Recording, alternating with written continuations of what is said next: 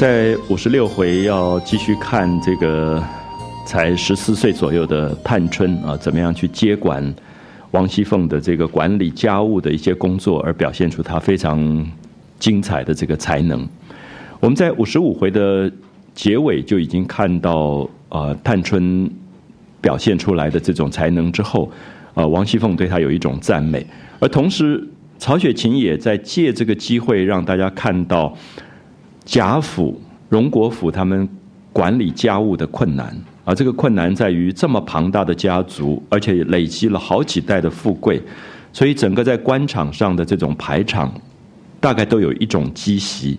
所以基本上我们知道，一个做官的人，如果以公务的薪水来讲，其实没有多少。可是你在打点所有的这种官场的排场跟应酬的时候，这个花费是不得了的，尤其是等于家族庞大了之后。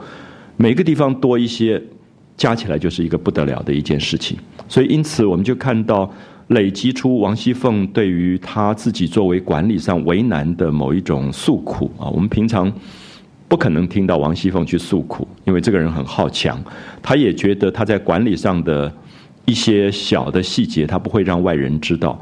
可是因为探春这个事情，所以他跟平儿私下两个人在聊天，就讲说这个家务多难做。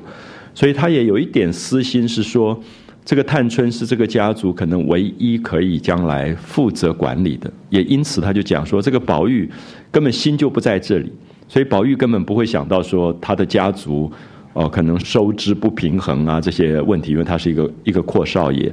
然后又讲到薛宝钗，就说他这个事不关己莫开口，一问摇头三不知，就是宝钗绝对聪明，可是宝钗因为不愿意得罪人。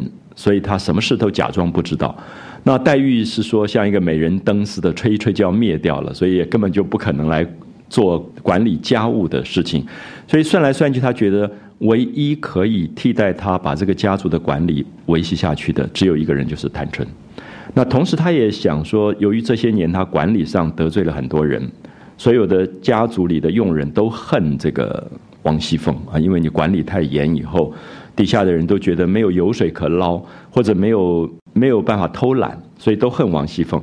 所以他就觉得这个机会，借着把这件事情转到探春身上，他觉得也是一个好事，就是他可以抽身了啊。因为就让我们感觉到王熙凤除了我们一直觉得他这个人喜欢抓权啊，有他个性上的问题之外，还有一部分是他如果不抓权，这个家族也真的没有人管。所以他觉得这个时候抽身这件事情就是。也许可以让事情落在探春的身上，而他慢慢脱离一下这个太过为难的这个这个角色，所以就跟平儿在那边商量，然后说，呃，等一下吃完饭，那探春还要找你去，所以有几个事情想要兴利除弊啊，就是除掉弊害，能够兴盛一些有利的事情，就是我们所说的产业，就是《红楼梦》，大家都觉得他在讲风花雪月。这些十几岁的男孩女孩们爱美写诗，好像都是不务生产的。可是六五十六回特别看到，其实探春有她的聪明，而这个聪明绝对是我们今天说产业角度的聪明。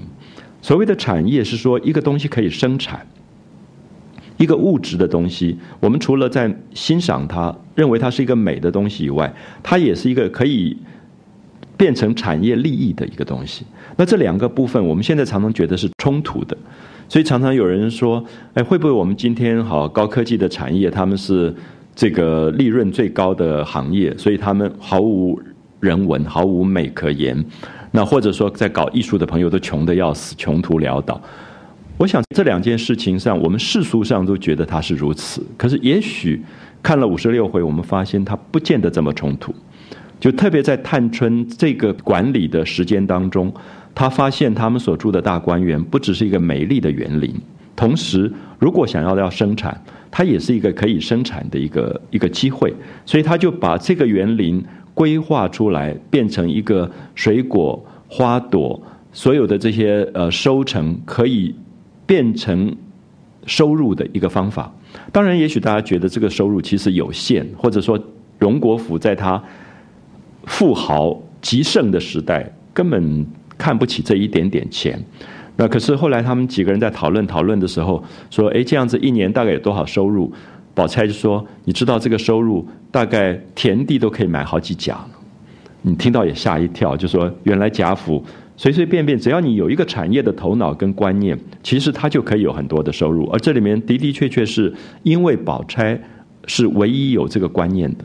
因为我们说到宝钗父亲过世了，所以薛宝钗她要管理家里面的财产，所以他们一定有田地，他们一定在城市里面有好几条街的当铺啊、商店是他们的，所以他知道这个产业的问题。所以《红楼梦》里面十二金钗里，恐怕真正有产业观念的其实是宝钗。其实王熙凤是在管，可是宝钗是真正握有他们家族薛家的所有的田产跟这些店铺的生意买卖的。啊，他是真的有产业观念，所以探春比他们年龄都小，他也在这边开始学习，说我怎么样应该有一个产业的观念。所以我希望，也许我们可以用另外一个角度看《红楼梦》的十二金钗，就是他们大概不是我们想象到整天只是风花雪月，他们其实是一些极其聪明的女性。而如果今天在今天的话，我相信大概都进到高科技电子领域去了。啊，就是绝对是一流的这些人才。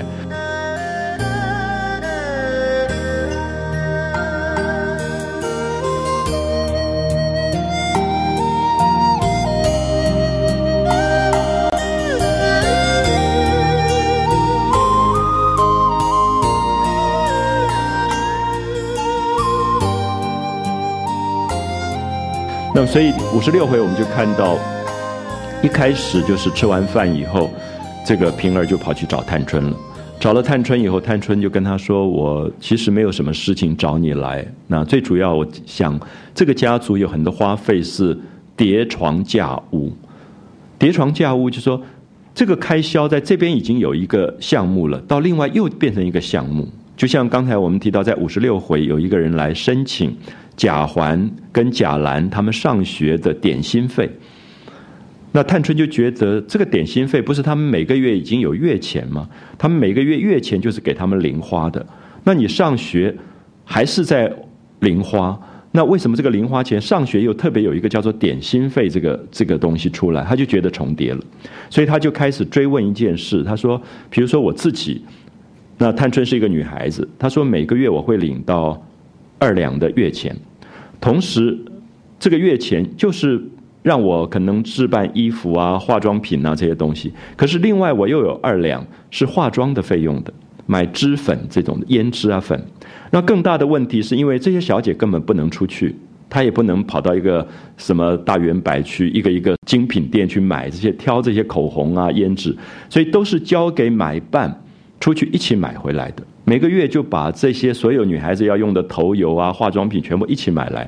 可是我们知道，这种买办一方面中间有很多的勾结，另外一方面，化妆品是一个非常私密的东西。我觉得每一个人有他自己的癖好，就说什么样用什么样的香水、什么样的胭脂、什么样的口红、什么样的睫毛膏。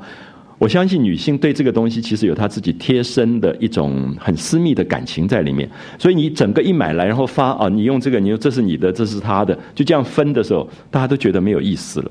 我我从来不相信林黛玉用的粉是跟大家一样的，就是她这里面一定有她自己的一个兴趣啊。等到有一天你看到平儿到呃这个宝玉房里的时候。就是袭人跟晴雯他们用的粉，是用茉莉花晒干以后磨出来，加一点点的硝做出来的香粉。所以其实他们当时很多粉有非常手工做出来的精品，那在今天恐怕名牌都不一定比得上的。那因为这些小姐她们在美学上有她的讲究，包括嗅觉的气味。包括色泽匀不匀，他们很讲究，所以那些买办买来大批大批吨买的那些东西，其实他们从来没有用，就在那边乱丢乱乱扔。那探春就觉得这是叠床架屋，而且浪费。那他就觉得可不可能改革？所以我们看到平儿是最有趣，平儿永远说啊，我们王王熙凤二奶奶早都想到了，只是因为忙怎么样怎么样。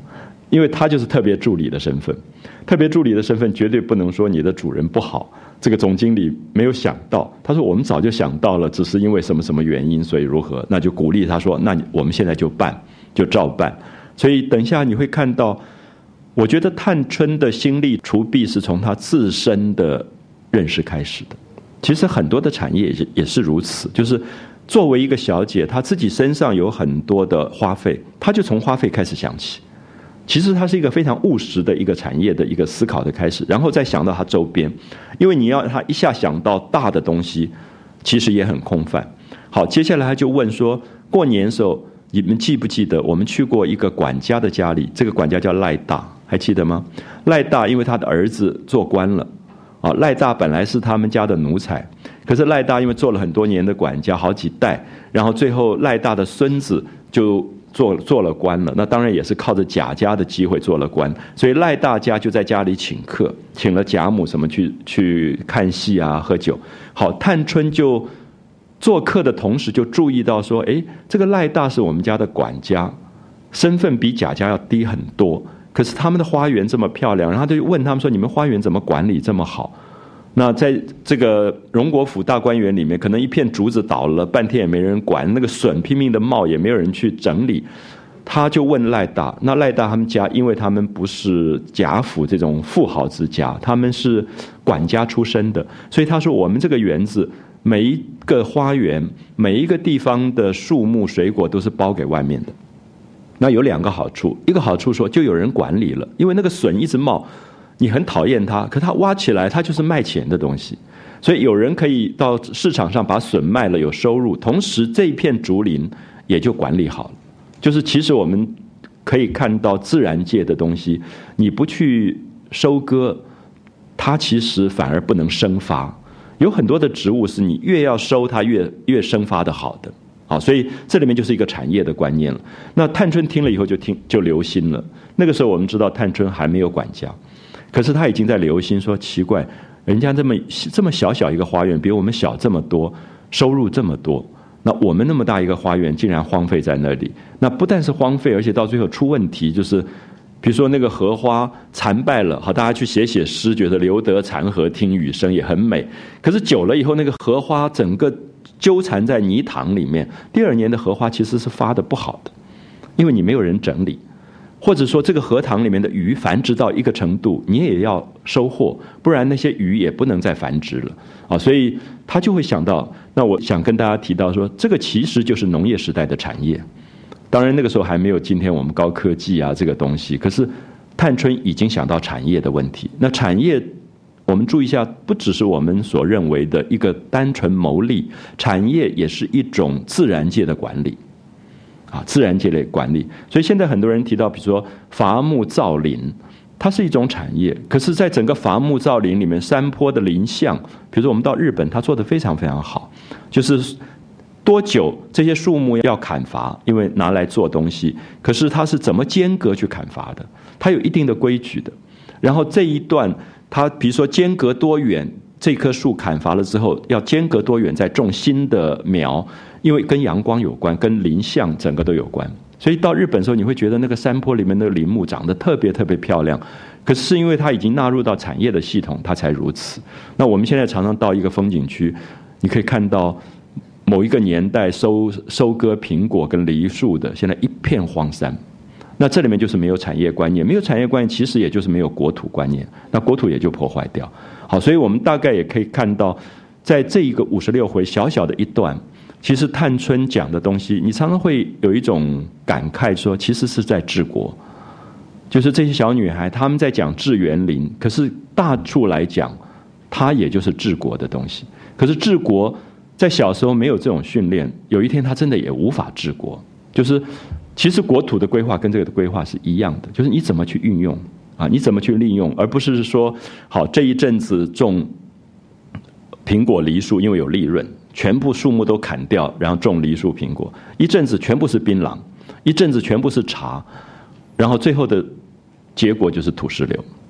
你所有的水土无法保持，你也没有计划，那。如果有一个部会叫做经济部，它是要规划这个东西的，而不是说任着民间为了利益可以竭泽而渔啊。我们说竭泽而渔是把水全部抽干，把鱼全部抓了，大家好过瘾啊，鱼都抓光了，可是没有第二次了。所以抓鱼是不能竭泽的，不能把水弄光的，因为你还要留留后面的种子。那这是自古以来农业时代产业就有这样的概念。那探春讲的。其实等一下你就会发现，他希望这个园子能够做这样的管理。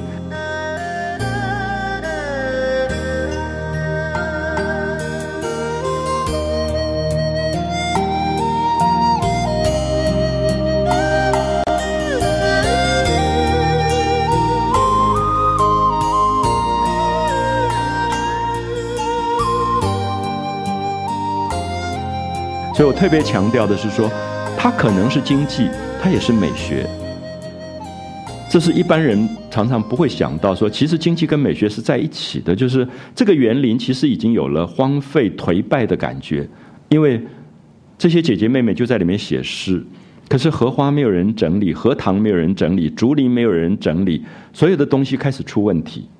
那么，所以他其实觉得赖到了赖大家，赖大家的园林给了他一个很大的。刺激跟感触，说人家小门小户的园子都有收成，而且能够把花园管得这么好，那比好像比他们大观园的花还要好，因为有人整理啊，有人管理的这些问题在里面。所以我想这些部分其实讲到探春在心力除弊啊，也看到曹雪芹这个作者其实不像我们外传大家认为他只是一位风花雪月，他其实有很多理念、很多看法。这个怀才不遇的人。他在清代的初年的盛世，他有很多的感慨，也感觉到说，他其实有他治世的才能，啊，只是也许他刚好生在那样的一个家族抄家之后，陷入到一个没落这个状况，所以我不太赞成一般人只把《红楼梦》当成是一个风花雪月、好像消闲的书，它其实里面有很多的反省，对管理、对产业、对做人处事啊，甚至政治治国，恐怕都在这里面。那今天我们常会觉得，整个政治上刚好最缺的就是人文这一部分，所以往往会觉得说，大家分得太清楚，说啊，读《红楼梦》那就是文学系的事，可是绝对不是，可能是经济系的事，可能是政治系的事，可能更是法律系的事。不然的话，全纯粹的法律出身，到最后大概出大问题。你会看到所有人文的厚度没有了，啊，这个厚度没有，所以因此我会觉得。有时候我们看文学的东西会太窄化啊！我一直觉得人文并不只在文学，人文也并不只在文化。人文讲的是说以人为主的一种关心，应该是在医学科学里都有的，才叫做人文。那现在我我最反对的是大家常常把啊科技跟美分开说啊，我们科技要重视美了。那如果不重视美，大概本来也就不是科技。我们可以看到最明显，就在达文西的身上，科技跟美从来不是分开的，啊，他一向是用美在对待科技，他也用科技在对待美，啊，在他的世界从来这两个东西并没有分离。那么，所以因此很多人在提醒说，二十一世纪将是达文西的世纪，是说科技跟美大概不会分开，科学跟美也不会分开，因为它统合在人文的这个结构上。所以，也许等了五百年，我们才恍然大悟，达文西本身才是作品。他同时可以在科技的领域是流体力学之父，是飞行理论之父，最早发明了潜水艇，解剖学之父。可同时他是大画家，他并不冲突。那其实我的感觉是说，每一个成长的孩子都是一个达文西，往往是教育体制最后使他变成不可能做达文西，因为他必须选择科系。啊，他只要一分组，他其实达文西的可能就消失了。那这个时候是教育体制要检讨说。为什么我们在分组里没有保有他人文的整体观观察，或者说在他分组之前，他人文的厚度已经先具备了，所以他不管走向医学、走向科技、走向经济、电子，他人文的厚度是一样的。那所以我想这个部分可能是我们今天看到探春精彩的原因，就是看他平常在诗社里面写诗啊、玩啊，就就是在风花雪月，可是所有的风。花雪月最后都可以变成他的产业概念，那这才是我觉得真正讲到人文的一个统合啊。好，我们回到文本，大家看一下，说平儿这个陪着王熙凤吃了饭，然后就服侍王熙凤灌寿毕，啊，灌是沐浴、洗脸、漱口，啊，漱完口，然后他才到探春出来。所以特别注意一下，《红楼梦》里面永远告诉你这个人的分寸。王熙凤跟平儿这么好，说现在没有人，我们两个私下一起吃饭吧。因为在公共公领域，王熙凤跟平儿不能一起吃饭，因为平儿是她的丫头，是服侍她的。那王熙凤跟她又很亲，所以这种关系很特别啊。我我觉得现在我们不容易了解，就是古代崔莺莺旁边一定有一个红娘，啊，杜丽娘旁边一定有一个这个春香。就其实这种小姐跟丫头是一起长大的，两个吃也一起吃，睡也一起睡，可是身份上又是小姐跟跟丫头。然后这个小姐往往什么事情都不敢做，因为家教太严。然后这个丫头就会给她很多性教育，什么什么之类的。所以我们会发现，都是带着小姐去玩的都是春香跟红娘，把张君瑞带进来跟小姐上床的也是红娘。所以很好玩，你就会发现说，哎，古代这个小姐跟丫头的关系非常特殊。其实他们是闺房的密友，那小姐什么话也只能跟这个丫头丫头能够谈。那所以我们看到王熙凤说：“哎，现在没有人了，我们两个一起吃饭。”可是，在第五回结尾的时候，大家如果细心看、注意一下，平儿吃饭的时候，是一个脚盘席在炕上，另外一个脚是立在炕外，表示说我还是站着。这样可以理解吗？就是说，你王熙凤看得起我，让我跟你一起吃饭，可是我一个脚盘在炕上，另外一个脚是立在炕外，所以他还是不敢。就大辣辣就坐下来就吃饭，那么这里面都在讲身份，因为他自己对身份上他会觉得我不能逾越，所以我跟你吃完饭以后，我先帮你倒洗脸水漱口，然后我才走。我清楚我不是客人，说吃完饭我那我就走了啊。他服侍他灌漱毕，然后才往探探春出来。下面这段写的极有趣啊，大家看《红楼梦》最容易忽略就是院中极静。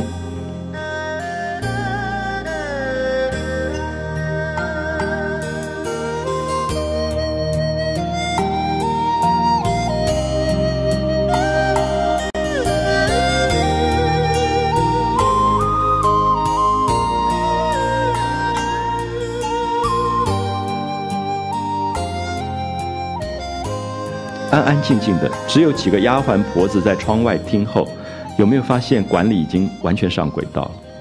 所以上一回记不记得五十六回惊涛骇浪，那个赵姨娘也来吵架、闹啊、哭啊什么。然后现在院中极静，所以我刚才提到是说，也许一个管理有了秩序以后，其实你不要大呼小叫的，你就可以安安静静。然后平儿走进来，就院中极静，所有的丫鬟婆子在外听候，表示人这么多，可是不吵。啊，人这么多不吵，坏的管理就人很少就吵得乱七八糟。那好的管理就是人再多安安静静，因为有秩序，已经有规矩了。那平儿就进到厅中，就看到李纨、宝钗、探春姐妹三人就议论家务，就在讨论闲闲聊。那说过年的时候到了赖大家，那赖大他们的管家来请吃酒，那他里面花园怎么样怎么样？这个是后话。啊，因为等一下就会讲到说，哎，这个赖大家的花园如何如何。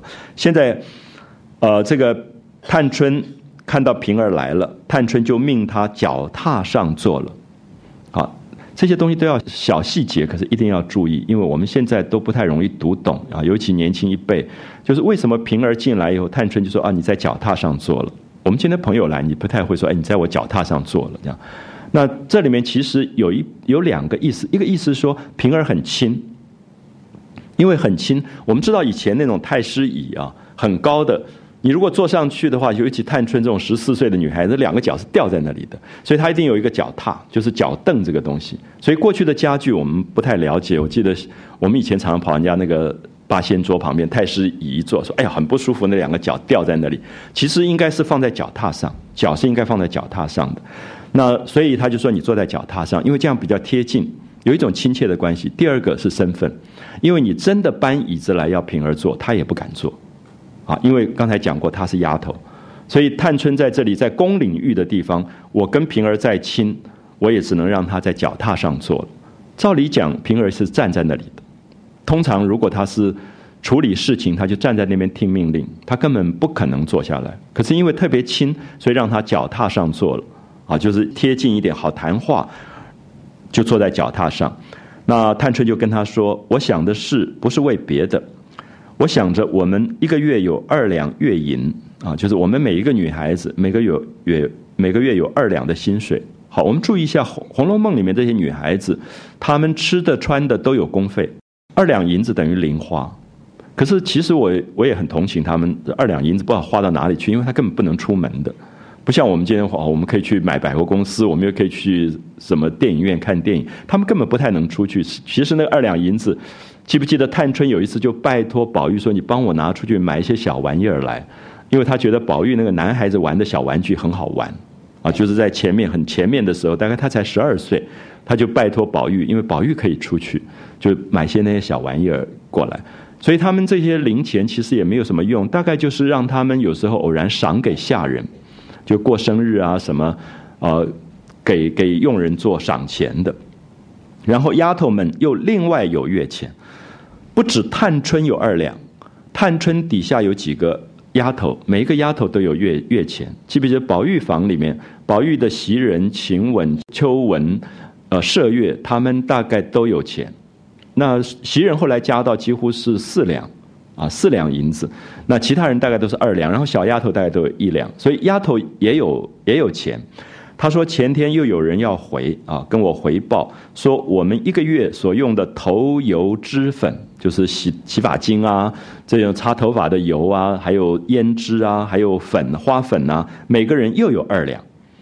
好，他就觉得这个叫做化妆费，对不对？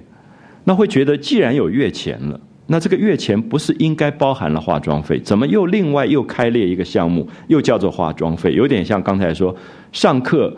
贾环他们已经有学费了，怎么又来了一个什么点心费、文具费，又叠床架屋？他说这个跟刚才上学的事情一样，重重叠叠。事情虽然小，钱也有限，看起来却不妥当。啊，这个不妥当意思说，因为这个家族太大，这个家族大到几百口人，那每一个人都多出这个，加起来就不得了。所以这个其实就是企业管理的观念，因为如果说我是一个人，我多花一点少花一点，其实没什么了不起。或者如果我们只有两三个的一个小家庭，可是如果是一个大到这么大的家族跟企业的话，每一个人重叠二两，你就算得出来大概重叠了多少。好，那个花费就是不得了，而且每个月可能就是几百两银子，那一年累积下来又不又是一个大数目，所以他会觉得这是不妥当的。他说：“你奶奶啊，就是王熙凤，怎么没有想到这个？”啊，就有一点质问说：“你们怎么没有想到？”那平儿就说：“这有有个缘故啊。”他说：“姑娘们所用的这些东西，自然是该有分利的。每个月买办买了，然后会女人们各房交给他们收管。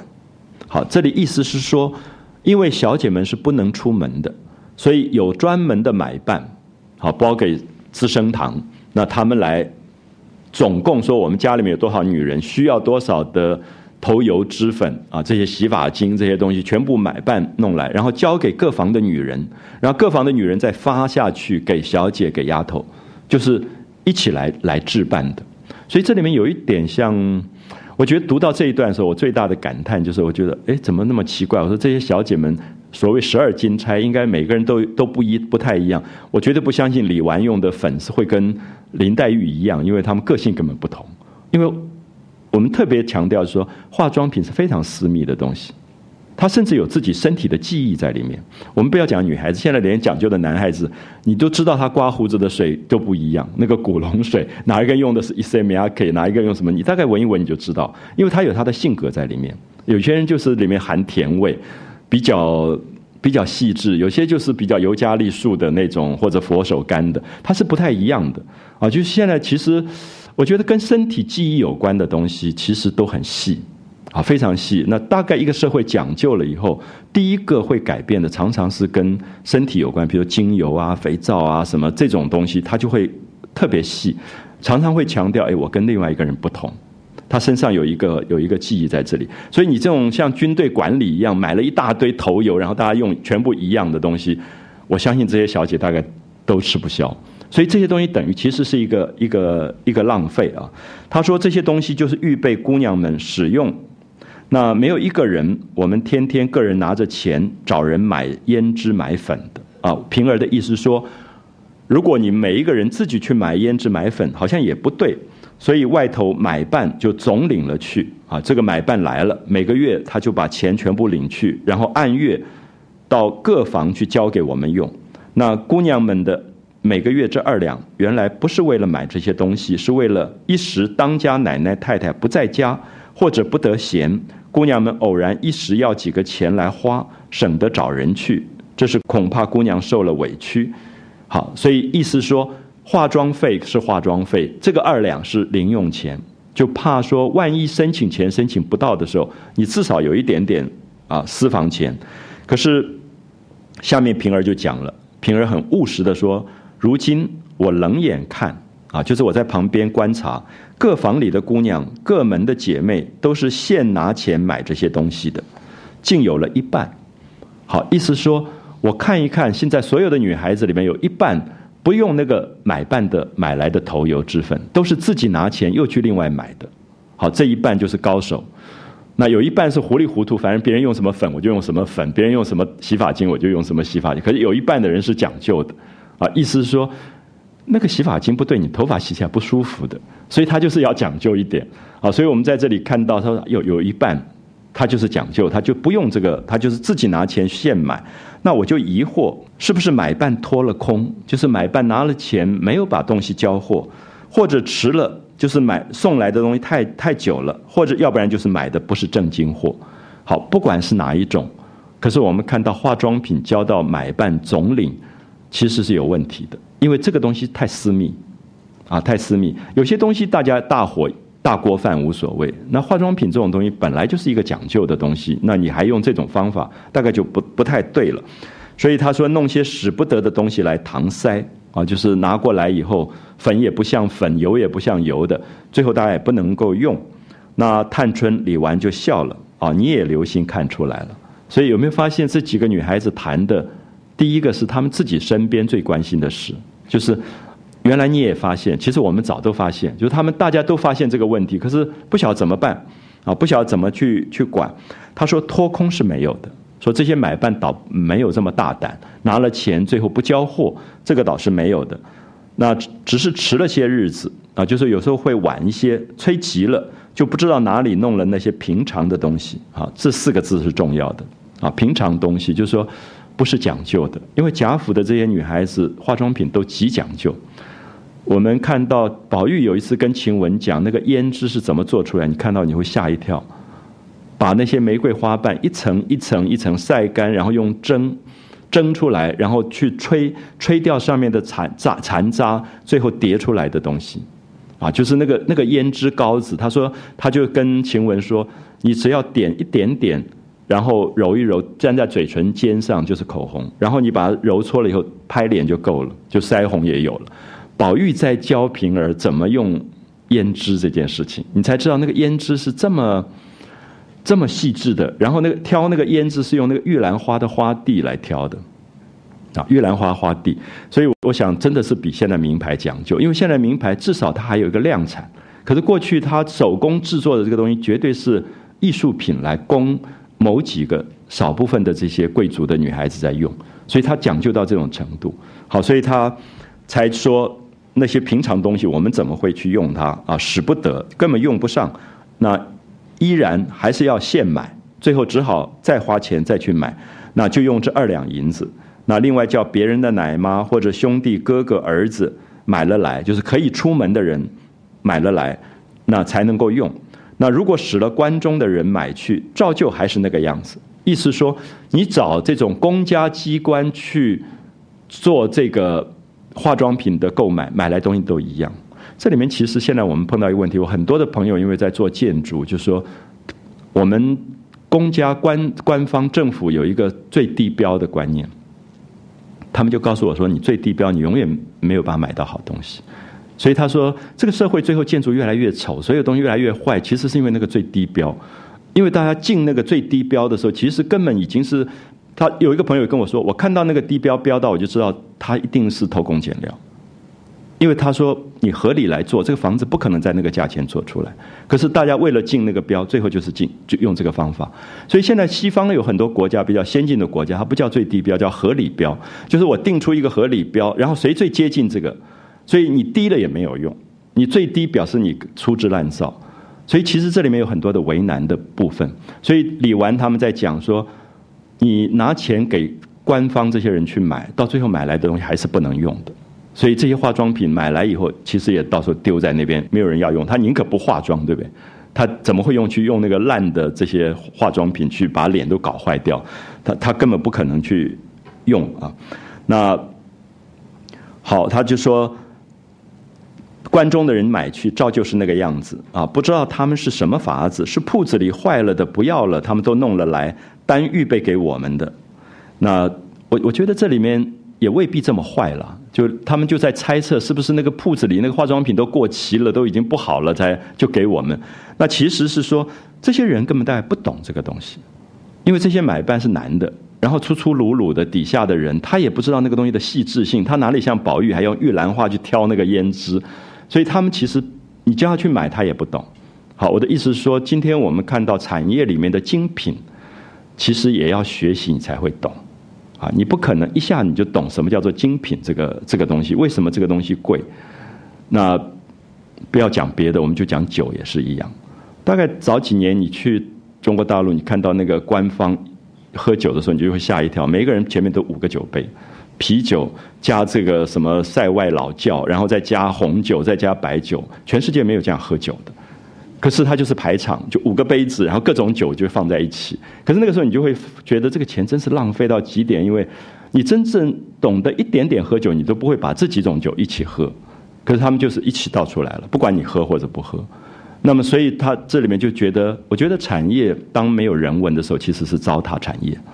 啊，就是人文绝对是精致的，可是我们都认为人文的精致会贵，可是殊不知它也是不浪费。它反而有一种细腻跟讲究，而不是粗糙的弄了一大堆东西。所以我会觉得，人文会使一个人懂得品味，它东西少可是精致；没有人文是吃到饱，东西多的不得了，可是到最后其实是伤了胃口，它并没有什么好处。所以今天很多的地方在讲美会变成一个竞争力，是因为它要提高，它要把产业的这个精致性把它提高，也把人的品味慢慢慢慢提高起来。你到真正讲究吃的人家里面去，你绝对不会看到大鱼大肉的，他也许就是细腻的不得了啊。《红楼梦》就看得最明显，大家还记得那个茄想那一道菜，就是吃茄子，可是可以做到精致到那个样子。好，所以它不多，它反而产生了一个讲究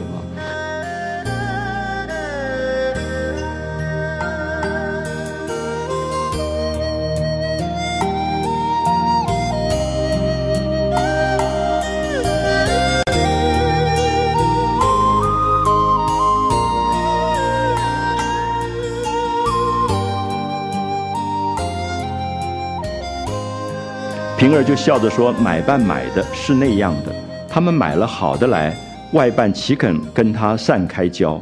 又说他使坏心，要夺着外办，所以他们也只得如此啊！宁可得罪了主子，不可得罪了外头办事的人。就是买办做事情本来就是如此。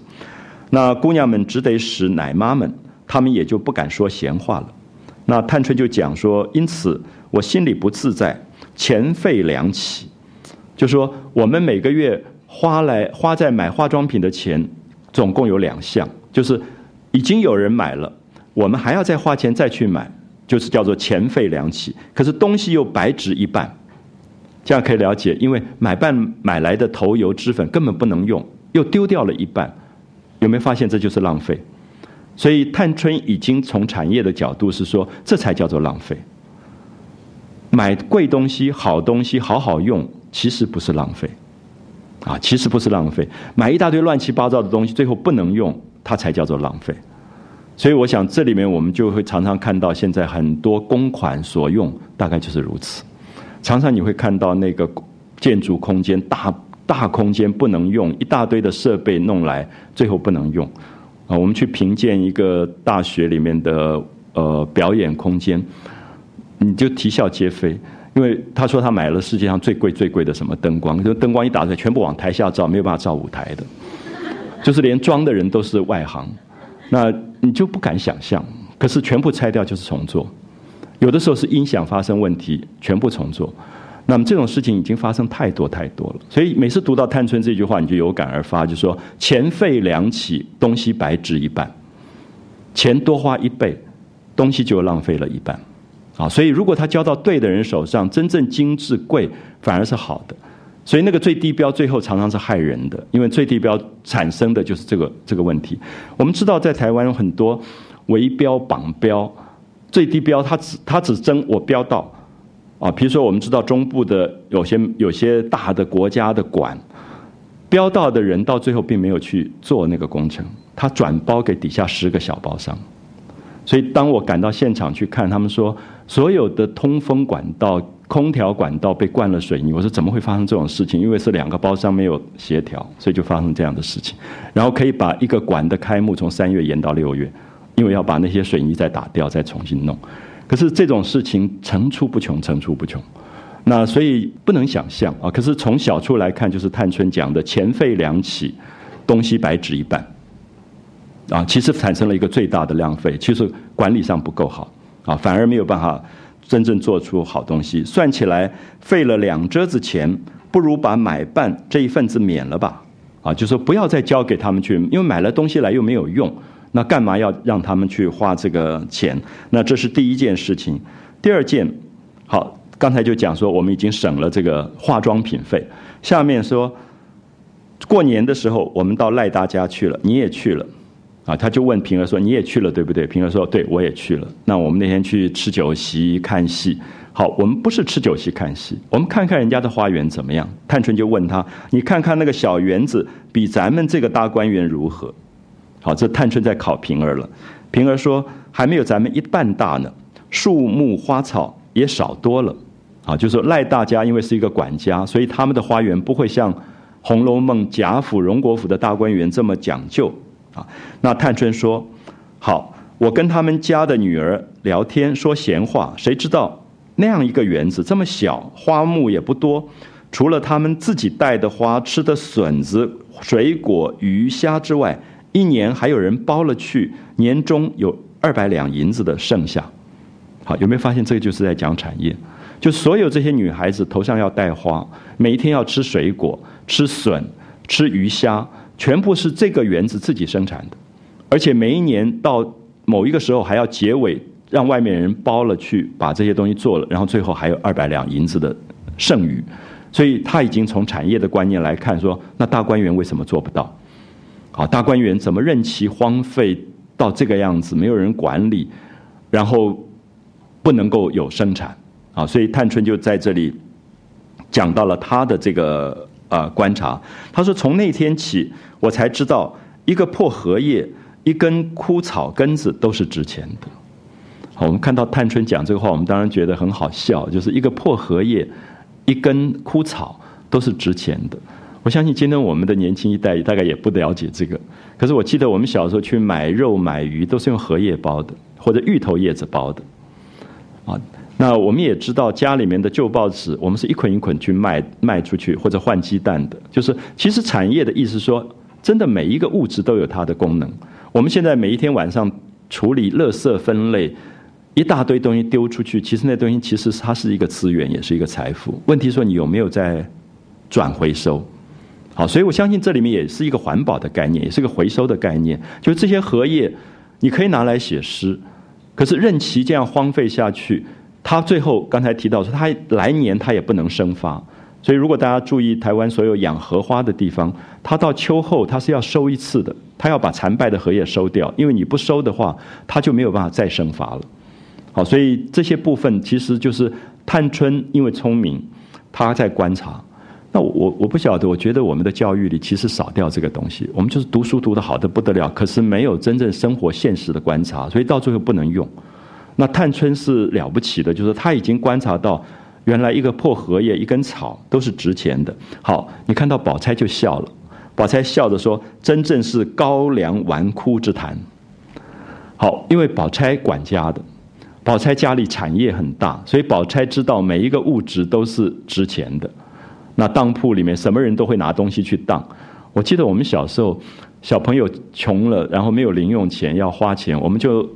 在马路上挖了一点柏油，弄在竹竿上，去粘那个树上的蝉，知了。夏天不是那个蝉会吱吱这样叫，我们就粘，然后就把那个蝉卖到中药店去，然后就可以去买加冰这样。我就觉得很好玩，就是在某一种生活里，其实小孩子很早在学很多的产业。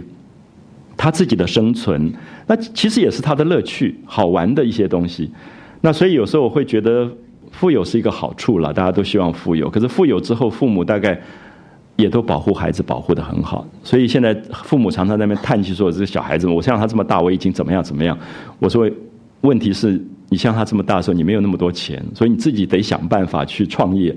那你今天怪他，你没有给他机会，他也没有机会自己想我自己怎么样去。”玩啊，自己怎么样去发展我自己生活里面的收入的东西，所以宝钗就有点笑他们。所以这里面看出宝钗之所以成熟，是因为宝钗父亲早死以后，她在管家，所以他说啊，你们你今天才讲一个荷叶也要花钱，一个草也要花钱，真正是高粱纨绔之谈。他说你们这些真是养在富贵人家，从来不知民间疾苦。他有点在讽刺探春了。就是你们这些人从来不知道挨饿是怎么回事，不晓得穷困是怎么回事，到最后你也不知道什么叫做财富，因为其实你没有比较啊，他就笑他了。他他说你们原是千金小姐啊，不知道这些事，但是你们都念过书，识过字的，你也读过书啊，你难道没有读过朱夫子有一篇不自弃的文章吗？不自弃就是任何物物质。都不应该随便糟蹋，因为任何一个物质都有它一定存在的意义跟价值。那我我觉得我很感谢我们我的童年那个时候社会里面的一个习惯，因为那个时候普遍经济不好，那经济不好，所以物质是珍惜的，所以我们衣服穿穿穿到破了补，然后到最后。不好了，我们现在没有人补衣服了。可是以前会补衣服的。那小孩子很容易袖口啊什么就磨了。那甚至有时候买回来家里先给你补两块很厚的布，这样膝盖的这个前面也是。那妈妈是觉得这个男孩子简直是两天就磨破衣服的，所以先给你补好。然后到这个衣服最不能穿的时候做抹布了，扣子全部剪下来放在瓶子里，因为下次再做衣服这扣子是可以用的。所以从来没有糟蹋跟浪费东西，所以我的记忆很深。就是说，我相信那是一个教育，而这个教育不是透过学校的哪一个学科的教育，而是生活里面本身就在回收。那今天看到环保的回收，很感叹，因为当年没有东西不回收的，所有的东西基本上都是回收，甚至我们看到烧过煤球的煤渣都会拿去，因为那个时候路上大部分没有柏油马路，所以那个水坑我一定拿去填。我的工作就是那个工作，就是把。把那个煤球夹夹到那个地方放在那，然后把它铺平，所以那条马路就越来越平。那这里面其实是生活里面很多不自弃，就是说没有一个东西不重要。它最后也影响你对人的看法，就是这个世界上没有一个人是不应该存在的，它有它存在的理由跟价值啊。这个不自弃是在讲物质，这个不自弃也在讲人。所有的生命都不应该自弃，因为它有存在的理由啊。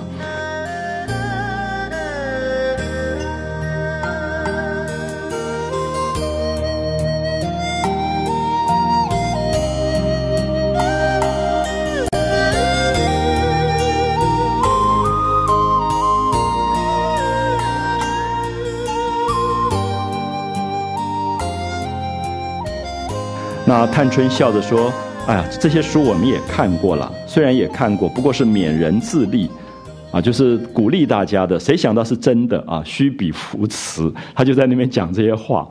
呃，真的，我们小时候其实常常家里处罚你就跪在那个朱夫子的什么朱子治家格言，什么一粒饭一针线，什么怎么样要如何如何。可是你就觉得那是文章嘛？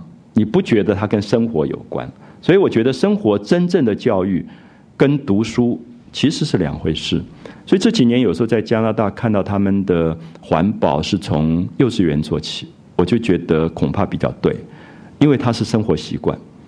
他们带着幼稚园的朋友在生活里面去做所有的分类，让他习惯本来这些东西就应该如此归类的时候，他的环保跟回收才会做到。如果他只是知道，他行为上不一定可以做到。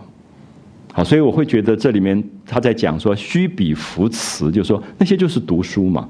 所以那个学校考第一名的人，常常在行为学上不见得做到。他有时候是分开了啊，啥是分开？他需要另外一个生活上的印证的这个这个东西。那探春说这些都是虚笔扶持啊，虚笔扶持就不是务实的话，就是拿来写的漂亮的话，哪里都是真的。宝钗说好。连珠子都虚笔扶持了，那句句都是有的。你才办了两天的事，就利欲熏心，把朱夫子都看虚了，这样啊，宝钗就笑他们。所以这里面也证明宝钗极度成熟。啊，宝钗在这些女孩子当中是一个真正对产业有观念的一个啊一个人。那探春就笑着说：“你这么一个通人啊，你这么读这么多书、这么懂事的人，竟没看见看见了书。当日箕子曾云：‘登陆吏之场，处运筹之境者，窃尧舜之词，背孔孟之道。’好。”箕子是曹雪芹假造出来的一个哲学家。我们过去有老子、庄子，其实没有箕子啊。那这个箕子就曹雪芹就假造了一个哲学家。可这个话其实我们在儒家的话里常常听到，就是说一个人整天讲利益、讲权力、戮利就权力跟利益，整天在那边讲谋划的人，常常就会背弃尧舜孔孟之道，因为尧舜孔孟是讲圣王啊。是在讲圣王之道的，是在讲心性的修养的，所以这个真正讲这种经济的、讲权力跟财富的人，常常跟孔孟之道、跟尧舜之道会背离。那其实我自己刚才已经讲过，我不赞成这样的说法。我会觉得今天其实儒家讲内圣外王，你向内有一个做圣贤的修养，向外要有一个王天下的一个志向，就是治国的。啊，所以他从这个格物致知、诚意正心、修身齐家、治国平天下，他其实是一整套的哲学思考。那我们今天是把它断开了。那这个断开，使得我们今天，比如说在我们在学术的系统里面的人，常常出去什么产业的事情都不知道，它变成一个断离。那事实上，我觉得这两个东西未必一定冲突。甚至我们看到西方的文艺复兴时代，所有登陆立之场的这些大企业家，其实是推动文化的高手，就 Medici 这些家族。所以登陆立之场，不见得利于利欲熏心。所以也许今天我们应该对于这个传统的儒家的某些观念，用一个比较新的方法去诠释，而让它可以能够统合起来。好，宝钗就笑着说：“那底下一句呢？”探春笑着说：“我现在就断章取义，我念出底下一句，我不是自己骂我自己不成？这样，那意思说我这几天我已经在做了总经理了，好像我已经忘掉了孔孟之道，忘掉了人性修养啊这些东西。”那宝钗就说：“天下没有不可用的东西，既然可用，就值钱。”好，其实讲得清清楚楚。可这句话就是产业，啊，就是产业。所以我想在这里，我们大概可以看到说，这几个女孩子的不得了，而曹雪芹对他们的佩服也是说，小小年纪，而且看起来不管事，可其实他们对天下物质。一切东西，他们有一个看法，就宝钗说：“天下没有不可用的东西，既然可用，就值钱。”好，所以也许产业，什么叫产业？去发现值钱的东西，去发现值钱背后一个东西可以用的条件。这个东西从不可用去创造它可用的条件，就是产业。啊，它其实就是一个产业。所以我们想想看，过去。大甲这一带的这么多的这种大甲令这种草，也许它就是荒野的草，可是有人发现了，它就变成一个产业，它变成院里这一带大大大小小所有的家里都在创造的一个大甲令的做草席做，它曾经在日据时代是台湾最大的产业，可是这个草在荒野当中，也许一般人就觉得没有什么人注意，或者诗人写写诗而已，啊，可是注意一下产业，就说你怎么去发现它的可用。啊，它的可用之处，或者说今天还有很多东西，我们还没有发现它的可用。很多可用的东西存在在宇宙之间的某些物质当中，比如说某些化学元素，它可能是现在觉得没有用的，可是将来开发出来，它可能就可用。好，我们现在讲说，所有人抢着的这个核元素的东西，原来在自然当中就存在，它是不可用的，可是今天发现它可用，可用以后它就值钱。那所以这里面有一个创造，有没有发现那个创造的意思是说，你必须创造物质的可用性，而不是一天到晚想赚钱。一天到晚想赚钱，不见得赚得到钱，因为你并没有聪明去发现物质的可用性。好，所以这句话的了不起，说天下没有不可用的东西，既可用便值钱。它有一个逻辑在这里。那难为你是个聪明的人啊，这些正事上竟没经历过，就是你总是在读书。就是国三学生嘛，这个探春考试一直考得好，机测都是第一名，可是未必说明他就一定经历过什么事。就是说，因为阅历是另外一种东西，学历是学历，阅历是阅历，阅历是你真的经过事情，学历是说你高中、大学、硕士毕业。可是有的人学历很好，完全没有阅历，啊，那有些人没完全没有学历，他可以有阅历，啊，很多对不对？大家看到很多总裁出来，他是没有学历的，可是他阅历够，他就最后他可以走出一条一条路出来。所以宝钗就在赞美他，如今可惜迟了些啊，就说你今天才开始懂这些东西，有点晚了啊，表示宝钗早熟。宝钗很早就已经在这个陆力之场里面已经混过的。那李纨就说。叫了人家来不说正事，你们两个在那边对讲学问啊！其实你看到有没有发现这里面李纨的智商是比宝钗跟探探春稍低？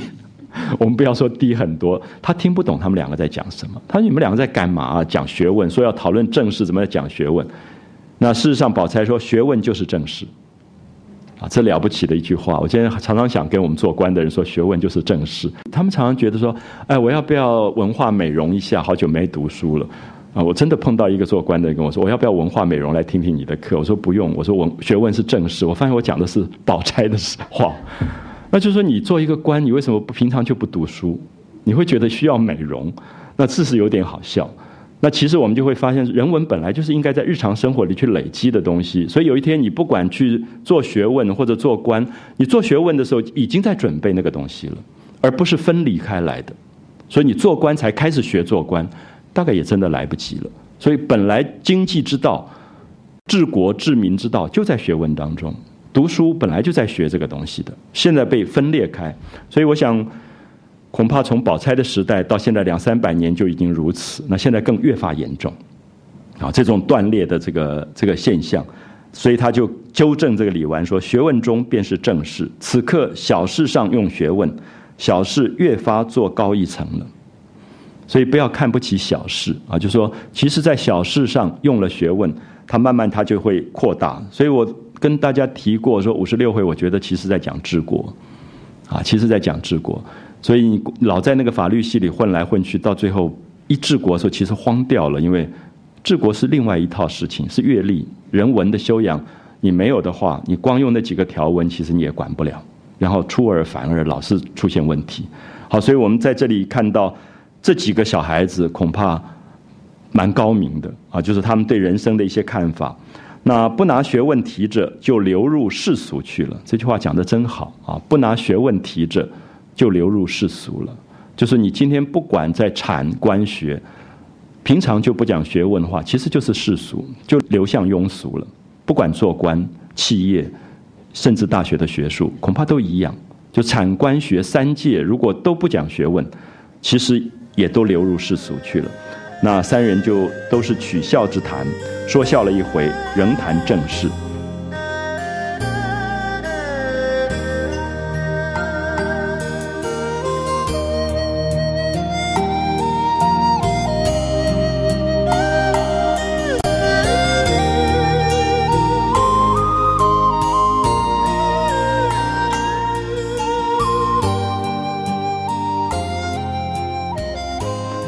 就回来说：“咱们的园子只算比他们多一半，加一倍算，一年就有四百两银子的利息。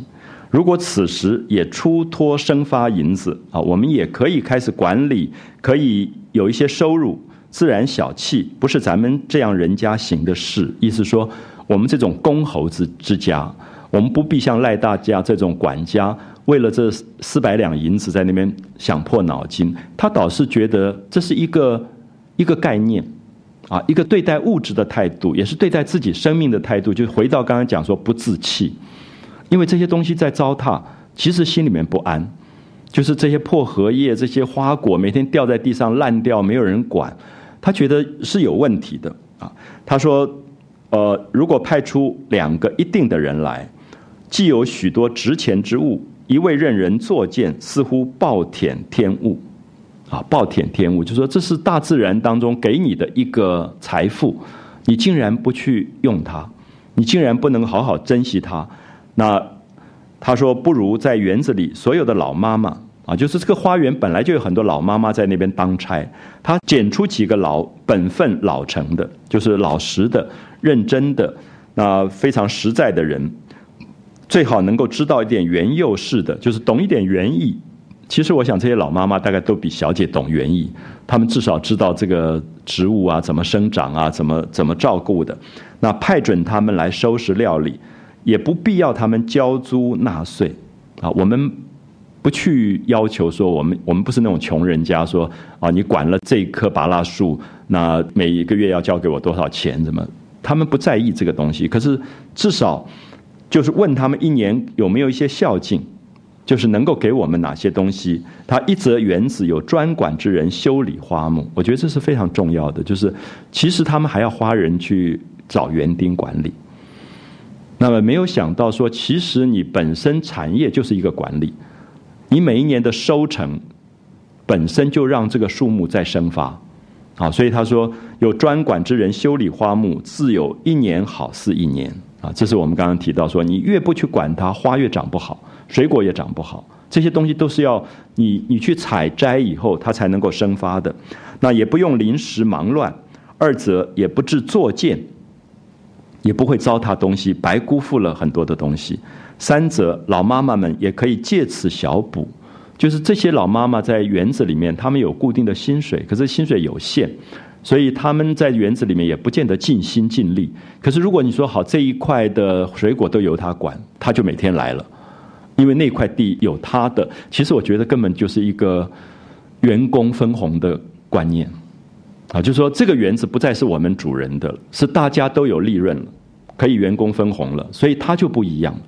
你可以看到五十六回整个在讲企业、讲产业、讲治国，那有时候也会觉得国家也是如此，你觉得这是你的国家，好像跟我也无关了，那他就不会有那个参与感。他现在就是让这些老妈妈说，这是你们的。啊，你们对生活里面可以有一些补贴，所以这些老妈妈就会比较尽心尽力啊。她说也不会冤枉他们每年在园中辛苦。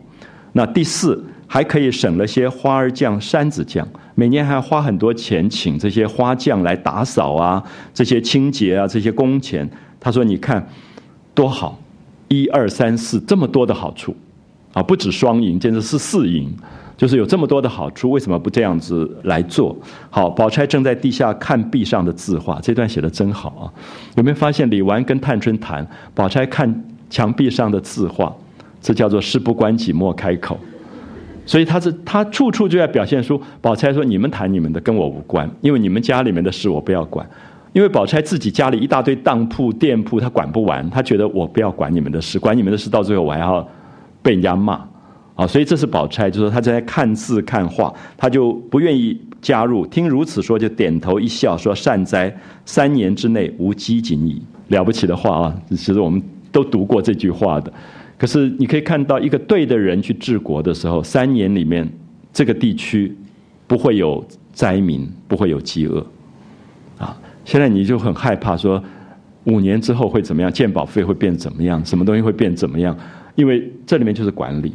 管理其实让人有一种稳定，就是说，不要怕，接下来是一个富裕的一个一条路，可能十年、二十年，啊，它有一个稳定性在那里。所以三年之内无机警，就是过去你就觉得，哎，这个人做官了，他来做高雄县、高雄市了，所以三年之内无机警矣，啊，大概没问题了。所以那里面有一种政治的安定感。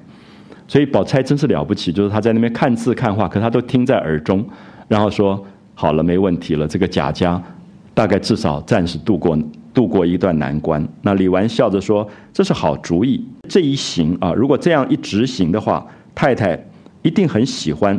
他第一个省钱事小，那第一省人的打扫，专司其职，又许他们去卖钱，使之以权，动之以利。啊，这八个字，使之以权，就是你有专人管理，给他权利，授权给他，然后又让他有利益跟收入，他怎么会不好？”啊，使之以权，动之以利，八个字大概就是管理，就是你做一个管理，做一个企业，你就你要有专责的人，你能够授权。其次就是说大家都可以分红，都有好处，使之以权，分之以利，没有不尽职的。好，平儿就说这件事须得姑娘说出来，我们奶奶虽然有此心，也未必好出口。有没有发现平儿很聪明？就说这个事情还是要你们来。提出来，这个王熙凤，我们二奶奶大家不能提，为什么？这里面就是说，这个东西一分以后又有利害的关系。平儿太聪明了，就是他做王熙凤的特别助理，他想王熙凤绝对将来不要又挨人家骂，因为会不会想到说这个园子谁分到谁没有分到，第一个就已经要挨骂了。那探春还是年轻，还是有一点天真跟浪漫，所以改革只是有一点浪漫的。可是王熙凤不会改革，王熙凤太太世故了，啊，太世故。改革者是要有一点浪漫，因为这个事情绝对会引发。为什么你给他不给我？马上人事的这种纠纷就会出来，所以平儿好聪明，马上就说还是你们提吧。王熙凤不适合提这个啊，这个呃事情。那此刻姑娘在园子里说：“探春你就住在花园里，那不能多弄些玩意儿去陪衬，反叫人去监管修理，图省钱。”这话断不好出口。好。宝钗就过来摸摸她的脸，说：“你张开嘴，我瞧瞧你的牙齿、舌头是什么做的。”好，这里面有没有发现？只有宝钗发现平儿真厉害，因为宝钗也是一样。就宝钗事不关己莫开口，那现在平儿是说事不关己，不要惹到我们二奶奶身上去。所以这都是过去做人的哲学，就是说你在这个家族里，如果这个改革失败的话，你就倒霉了，啊，你可能就倒霉。所以探春在这里有一种热情。这个热情也是因为他年轻，也是因为他第一次做事情，所以他觉得这个事情如果这样做是有这么多好处，可是他没有想坏处。这个坏处是什么？是人事的复杂，他没有想这个部分。所以宝钗就说：“这个平儿真聪明，就说你的牙齿舌头给我看看，你到底是怎么做的？从早到晚你讲的话没有一句不合身份，每一句话都是为你二奶奶做的啊！这么死心塌地、忠心耿耿，那宝钗看出来了啊！可是宝钗自己本身也是这样的人。”啊，所以他们就是，我觉得老于世故，所以一般从人情上来讲，读《红楼梦》的人都不喜欢宝钗，都喜欢黛玉，因为宝钗太世故。可是从社会性上来讲，宝钗的世故其实有它的重要的部分，因为。我们常常觉得这个社会都是天真烂漫的人，大概也完蛋了啊！都是林黛玉，你大概也可以想象那个社会变成什么样子。所以宝钗有他们的孤独跟苦闷，就是他们世故，他们这么年轻就失掉了那种年轻的某一种梦想跟浪漫，其实有他们的苦处。那因为这么大的家业的担子掉在他身上，所以他就必须比较务实起来啊。他说：“你从早到现在说了这些话。”一套一个样子，也不奉承三姑娘，也没见她说你们奶奶才短想不到。三姑娘说一句，你就说一句是；横竖三姑娘一套话出来，你就一套进去。总是三姑娘想到的，你奶奶也想到了，只是必有个不可办之故。这会儿又因为姑娘住的园子不好，因为省钱令人去监管。你们想想这个话。若果真交与他人弄钱去的，那个人自然是一枝花也不许掐，一个果子也不许动。姑娘愤中自然不敢，天天与小姑们就吵不清，小姑娘们就吵不清了。好，宝钗已经想到了，就说这个花园，比如说林黛玉住在潇湘馆，林黛玉住在潇湘馆，所有的这些竹子啊这些东西，她高兴怎么样就怎么样去处理。那可是现在有人管了。有人管你掐一点叶子也不行，掐一个花也不行，接下来就一大堆吵架的事情。所以宝钗已经想到，可平儿也想到，探春没有想到。所以这里面就是两个世故的人碰到了一个天真烂漫的人。那当然，我们喜欢探春是因为心力除弊，必须有她的浪漫，啊，必须有她的天真。可是宝钗在那边看话，就说：“哈，你别想的那么天真了，将来吵架都吵不完。”然后平儿说出来：“那你们在花园里住着，由你们来提，我们不好提这个事情。”宝钗就过来看他的嘴巴了，说：“你到底怎么长的？”啊，就是这两个人是精明剔透啊。那他这样远愁近虑，不亢不悲啊，就是他在赞美平儿。远愁近虑，就是他心里面有这么多的担忧，这么多的思虑，所有的事情都考虑到，而且不亢不悲。他没有说王熙凤没有想到，他也不会说探春做的太莽撞，所有的措辞这么好啊，所以宝钗今天他如果选总统，我一定选他一票，或者是这个呃平儿啊，如果选总统的话，你一定选他一票，就是这么懂事的一个人，所有事情拿捏分寸这么好。他说他奶奶便不跟咱们好，听他这一番话也必要自愧的好了，不和的也就和了。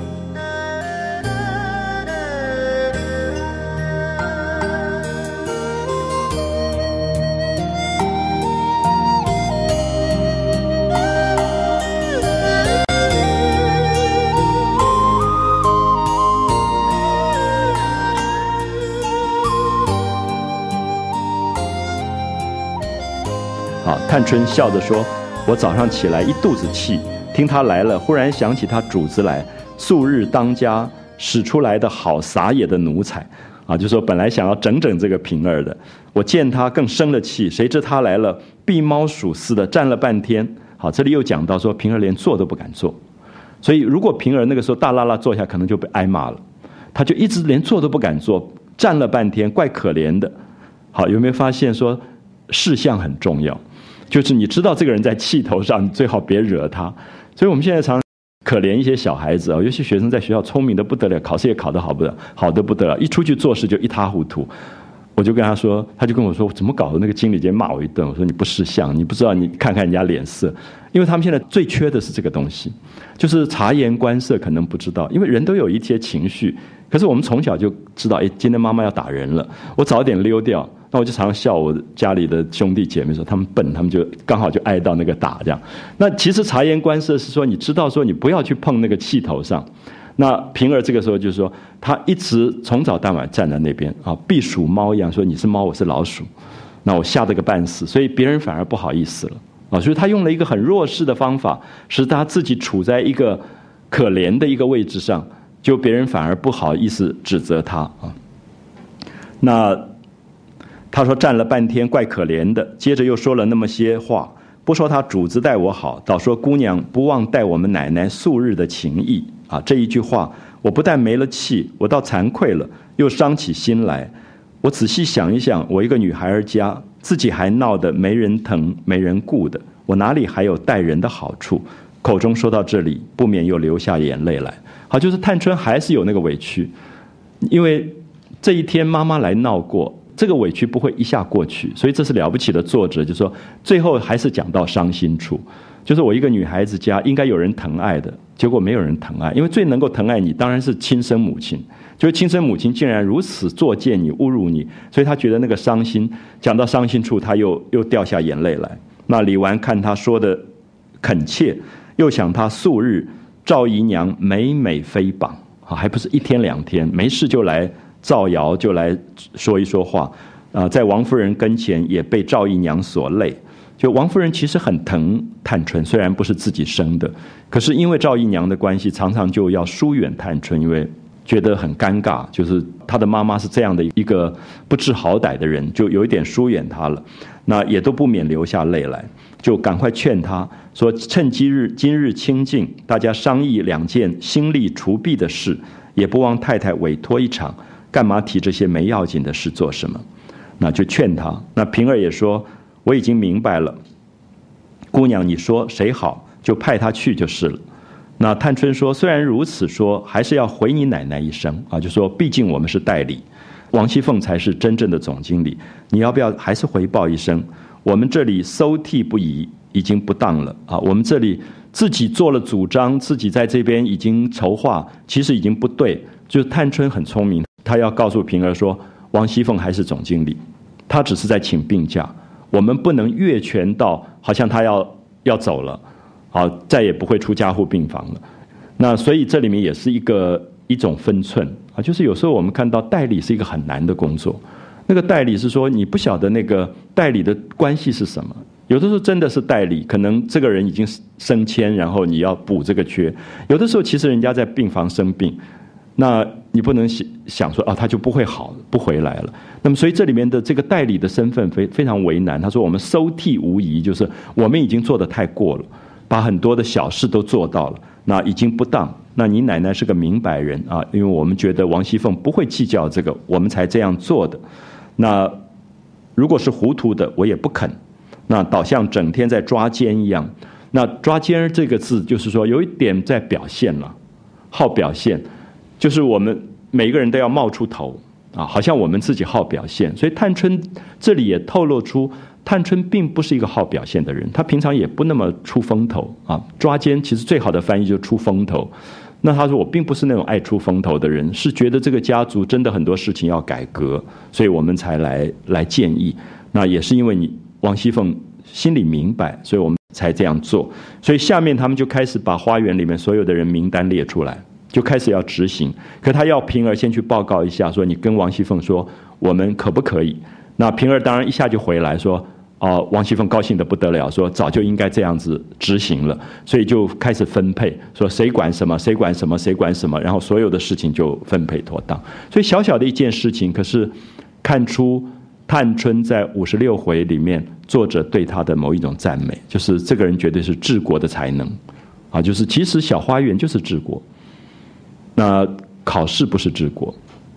考试其实不容易看出治国，可是真正的治国大概是在一个真正的事物的管理跟它的分配上面，以及如何去把一个产业的东西能够生发出来啊。所以我很希望五十六回能够对今天的社会、现代社会有一个很大的影响啊，因为它绝对不只是一本古书而已，它讲的东西是非常深刻的东西。好，我们休息一下，我们再讲五十六回的后半，谢谢。